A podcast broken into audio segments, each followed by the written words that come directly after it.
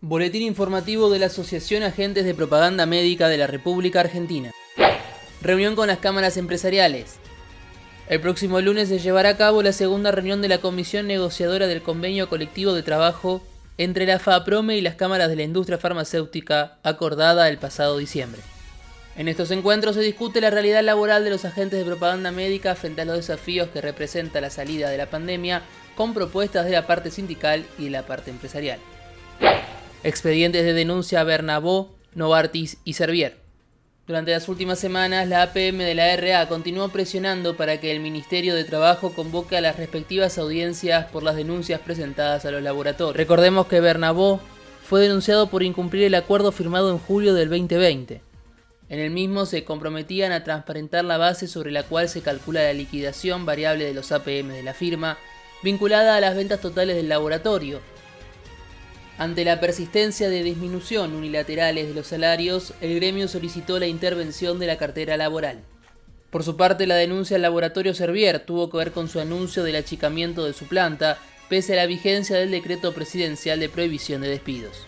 En tanto, Novartis, pese a haber dicho verbalmente y firmado hace más de un mes que no tenían planificadas más de vinculaciones, esta semana informó el cierre de la línea de promoción de un producto y que prescindirá de los APM de la misma. Se espera que en la semana próxima se efectivicen las audiencias pendientes. Producción Nacional de Vacunas. En una entrevista realizada por Canal Abierto, Rodolfo Kempf, físico de la Comisión Nacional de Energía Atómica, indicó que por mucho que se intente promover la fabricación completa de las dosis de AstraZeneca en el país, las capacidades en Argentina han sido devastadas desde la dictadura en adelante. En el único lugar que se envasan vacunas en Argentina es en el Instituto Maistegui, para la fiebre hemorrágica y su capacidad máxima de producción es de 500.000 vacunas, muy lejos de los 6 millones de dosis que se necesitan con urgencia envasar de la vacuna de AstraZeneca convenida por el grupo Insud. COVID-19. En Argentina en la última semana se registró un promedio de casos de 15.786 por día y 169 muertes. En nuestro país la ocupación de camas de terapia intensiva, según el Ministerio de Salud, es del 58,1% a nivel nacional y en el AMBA 66,1%.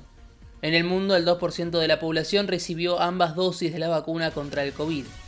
En el país el 9,35% de la población recibió una dosis y el 1,6% ambas. Y la ciudad autónoma de Buenos Aires es el distrito que más porcentaje de la población recibió la vacuna. El 10,91% de la población ya tuvo la primera dosis y el 2,76% ambas. No olvides seguirnos en Facebook y en Twitter. Nos encontrás como arroba AAPMRA.